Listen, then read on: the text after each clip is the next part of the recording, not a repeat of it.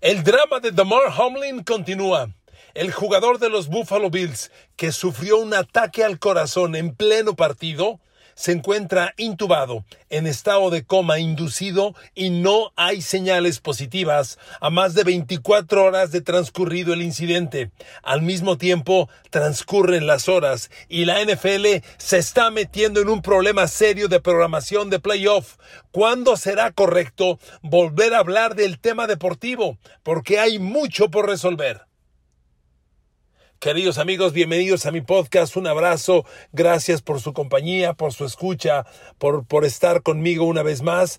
Y pues amigos, el drama continúa. Ya han transcurrido 24 horas del terrible incidente en el campo de juego en el cual vimos todos a un jugador colapsar después de una jugada, conocemos horas después que se trató de un ataque al corazón y la pregunta obligada es, ¿qué señales positivas hay?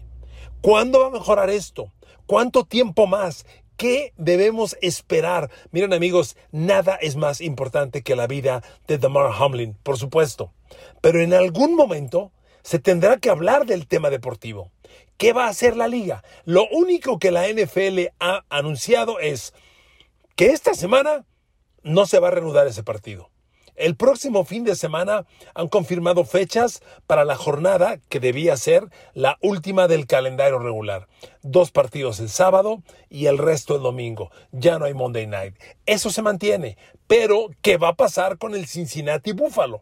Miren, antes de continuar con este debate, que necesariamente tenemos que iniciarlo ya, le quiero reiterar, no quiero aparentar, no quiero ser irrespetuoso. Nada es más importante que la vida de DeMar Hamlin. Sin embargo, tenemos que abrir el tema deportivo en algún momento, porque esta es una liga deportiva que está en puerta de playoffs y hay mucho por definir. Al mismo tiempo, es un negocio que tiene que resolver muchas cosas, todas ellas estancadas a partir de este penoso y grave incidente.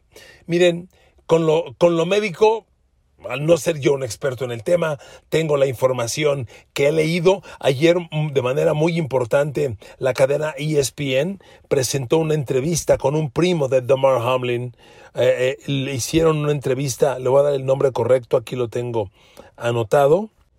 Se llama Dorian Glenn.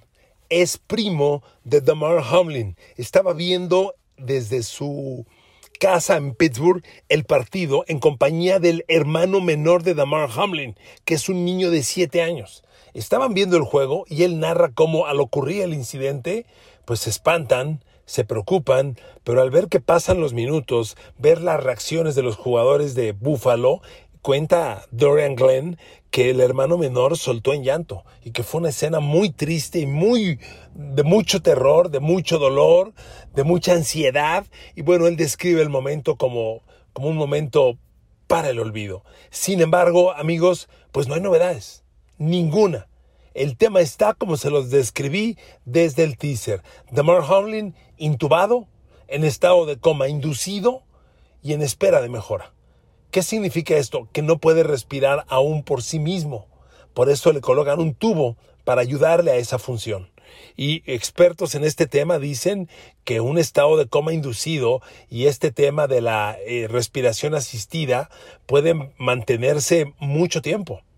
Si, si, si el jugador no mejora, se le hace la perforación en la tráquea para que no se le lastimen la, la, mandíbula y la boca cuando el tubo queda ahí mucho tiempo, se hace este nuevo procedimiento y pueden ser días, semanas, Dios quiera y no sea el caso, pero la realidad es que no hay progresos. Y yo, con el debido respeto, abro con ustedes nuevamente el tema deportivo. ¿Qué va a pasar con la liga? Si el fin de semana se juega la última jornada, ¿No se va a jugar más el Buffalo Cincinnati? La liga solamente dijo que esta semana no se reanuda ese juego. Ok, entonces, miren, la NFL tiene siempre esa semana extra de descanso previa al Super Bowl. En mi opinión, hay que recurrir a ella. Usas esa semana, recorres los playoffs de la NFL una, una semana más para atrás, no alteras en nada. Miren, mover un Super Bowl Moverlo de fecha es un tema sumamente complejo, costoso y complicado.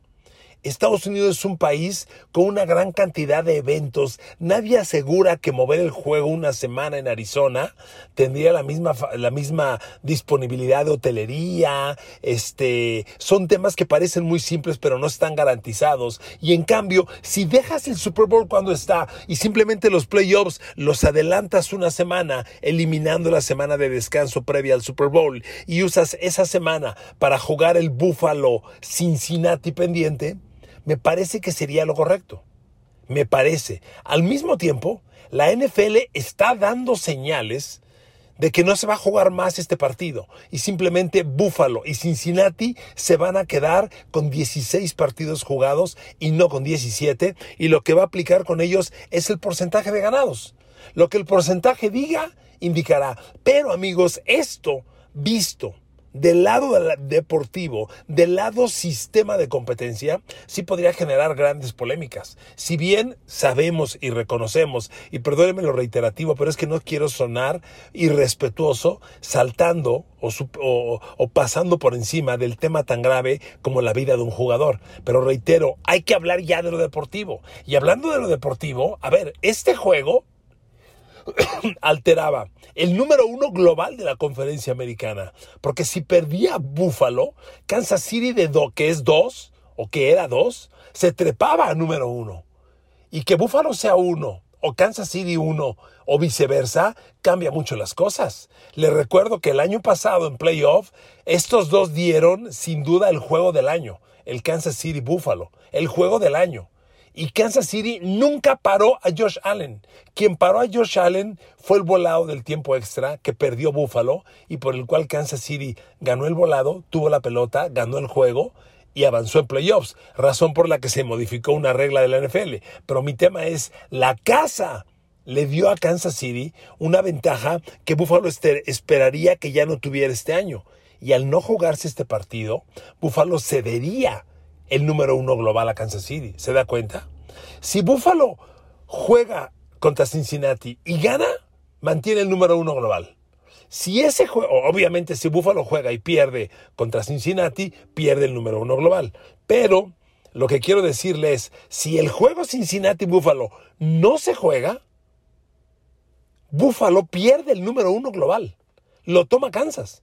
Entonces yo quiero ver a Buffalo, que pasó todo un año planeando volver a playoff contra Kansas y ahora sí tener la casa, cosa que ha hecho bien todo el tiempo y que de pronto va a perder por un partido que ni siquiera va a jugar. ¿Se da cuenta? Perdóneme que por quinta vez lo diga, guardando el respeto a la condición de DeMar Hamlin, este tema es relevante. Y al mismo tiempo, el de Cincinnati porque Cincinnati tiene solo un juego de ventaja sobre Baltimore en su división. Y Baltimore esperaba que Buffalo le pegara a Cincinnati, ya que el siguiente domingo, el, entrante, Buffalo enfrenta a Cincinnati. Y si Cincinnati perdía con Buffalo y luego Baltimore le ganaba a Cincinnati, Baltimore se trepaba número uno de su, a campeón de su división y trepaba número tres de la conferencia. Fíjese el salto que da Buffalo, que da Baltimore. Hoy Baltimore es el 6 de los 7 calificados a playoffs en la americana. Si Buffalo le gana a Cincinnati el juego que no han jugado y luego Baltimore le gana a Cincinnati el próximo domingo, Baltimore trepa del sexto al tercer lugar. Eso en el sistema de competencia del NFL es una gran diferencia, enorme. Y además, espéreme, hay otro tema, que el que usted y yo nunca hablamos, pero que es real.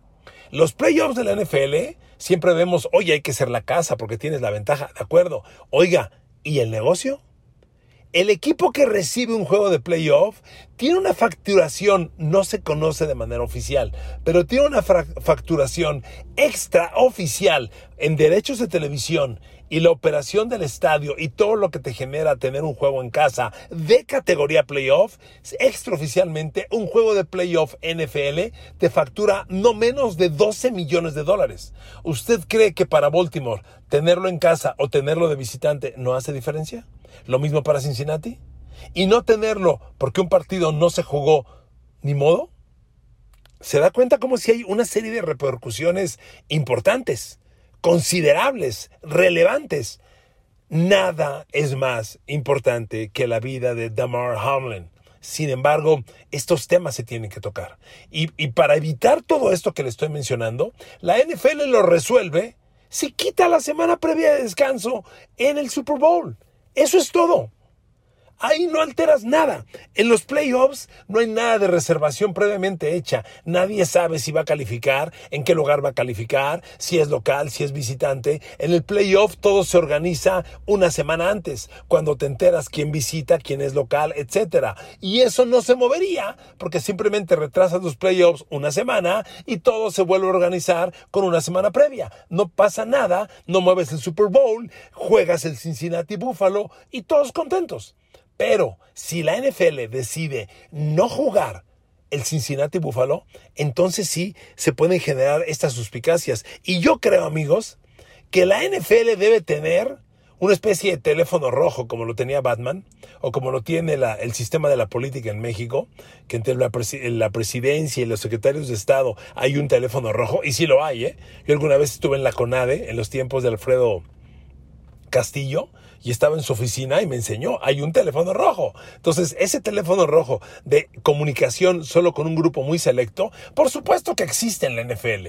Y es el teléfono entre Roger Godell y los 32 dueños. Y estoy seguro que en ese teléfono ya hablaron o están hablando. Y seguramente Roger Godell le debe decir a su gente, oigan, no queremos reclamos. Hay una contingencia gravísima impredecible, de alto riesgo, tiene la vida de un hombre en juego y nos va a alterar el sistema de competencia. Tienen que aguantar vara todos. Pero yo me pregunto si van a aguantar vara todos teniendo que jugar como visitante un partido que ya lo tenían amarrado como local, o viceversa, o un campeonato divisional que ya lo tenías, lo vas a perder, ¿me explico? O sea, sí son condiciones que mueven drásticamente la competencia y la NFL tendría que tomar una determinación al respecto. A mí lo que me llama la atención, y sí se los comparto amigos, es por qué la NFL no tiene considerado este escenario el escenario de que en algún momento un partido no se pueda jugar y lo tengas que cancelar. ¿Qué pasa? ¿Por qué hasta hoy estamos debatiendo este tema? Porque la NFL no lo tiene considerado. Me parece increíble. A ver, la NFL tiene un organigrama de un tamaño. Roger Godel tiene más asesores que la Casa Blanca. A ver, ¿hay alguien que hoy está pensando en el Pro Bowl y qué hacer a futuro para revivirlo. Hoy hay alguien quien está pensando qué hacer en el draft para hacerlo mejor negocio. Hay alguien quien está pensando qué sistema de, en el sistema de competencias, cómo cambiar las reglas del juego para hacerlo más entretenido. Cada escenario de la NFL tiene un grupo de intelectuales, de talentos que están planeando cómo mejorar las cosas. ¿A poco este escenario a nadie se le había ocurrido? Hasta hoy que se presenta, Caray, me parece increíble. Bueno amigos, y por otra parte, regresando un poco al tema de Damar Hamlin, la NFL refutó drásticamente, Troy Vincent, el presidente de la Asociación de Jugadores, negó drásticamente que la NFL haya dado la orden el lunes por la noche de reanudar el partido solo con un periodo de cinco minutos de calentamiento. Troy Vincent dijo, nunca lo consideramos. Y se lo menciono porque yo ayer lo, lo platiqué tomando como base el Twitter de un periodista de Boston llamado Evan Laser, quien dijo, la NFL había dicho que el juego se reanudaba, solo con cinco minutos de calentamiento. Y fueron los coaches Zach Taylor y Sean McDermott quienes dijeron, no, esto no se juega. Hoy la NFL dijo, eso es falso. Es importante que la NFL lo diga, porque de haber ocurrido sería una falta gravísima, de una insensibilidad terrible. Ya lo negaron, Qué bueno, Evan Laser queda como el periodista que lo difundió sin corroborarlo. Él sabrá qué hacer, yo se lo transmití dando base con él y bueno, ahí se lo pongo porque era un tema relevante. Ahora amigos, existen otros escenarios que debemos considerar. ¿Qué pasa si lo de Damar Hamlin empeora? Dios no lo crea, no lo quiera, Dios no lo quiera, lo digo de corazón, pero es un escenario que hay que considerar. ¿Qué pasa si empeora? ¿Qué pasa si ocurre lo peor? ¿Qué pasa? ¿Se reanuda la liga? ¿No se reanuda? ¿Se pospone más tiempo? ¿Qué va a ocurrir? Amigos, el fútbol americano es un deporte probablemente no se platique con la cotidianidad que se platica, por ejemplo, en el automovilismo. Pero el fútbol americano es un deporte donde la vida está en riesgo, indudablemente.